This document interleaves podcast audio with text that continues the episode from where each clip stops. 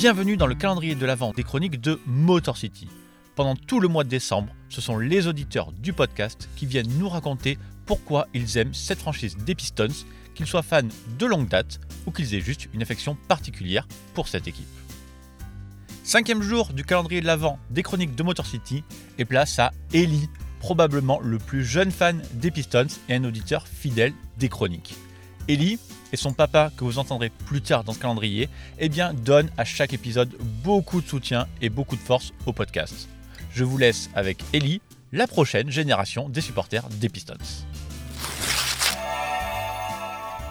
Salut Winston, je suis Ellie, ton plus grand fan et donc le plus jeune fan des Detroit Pistons. J'adore regarder le basket et la NBA à cause de mon père et à cause de ton podcast. Je suis fan des Pistons.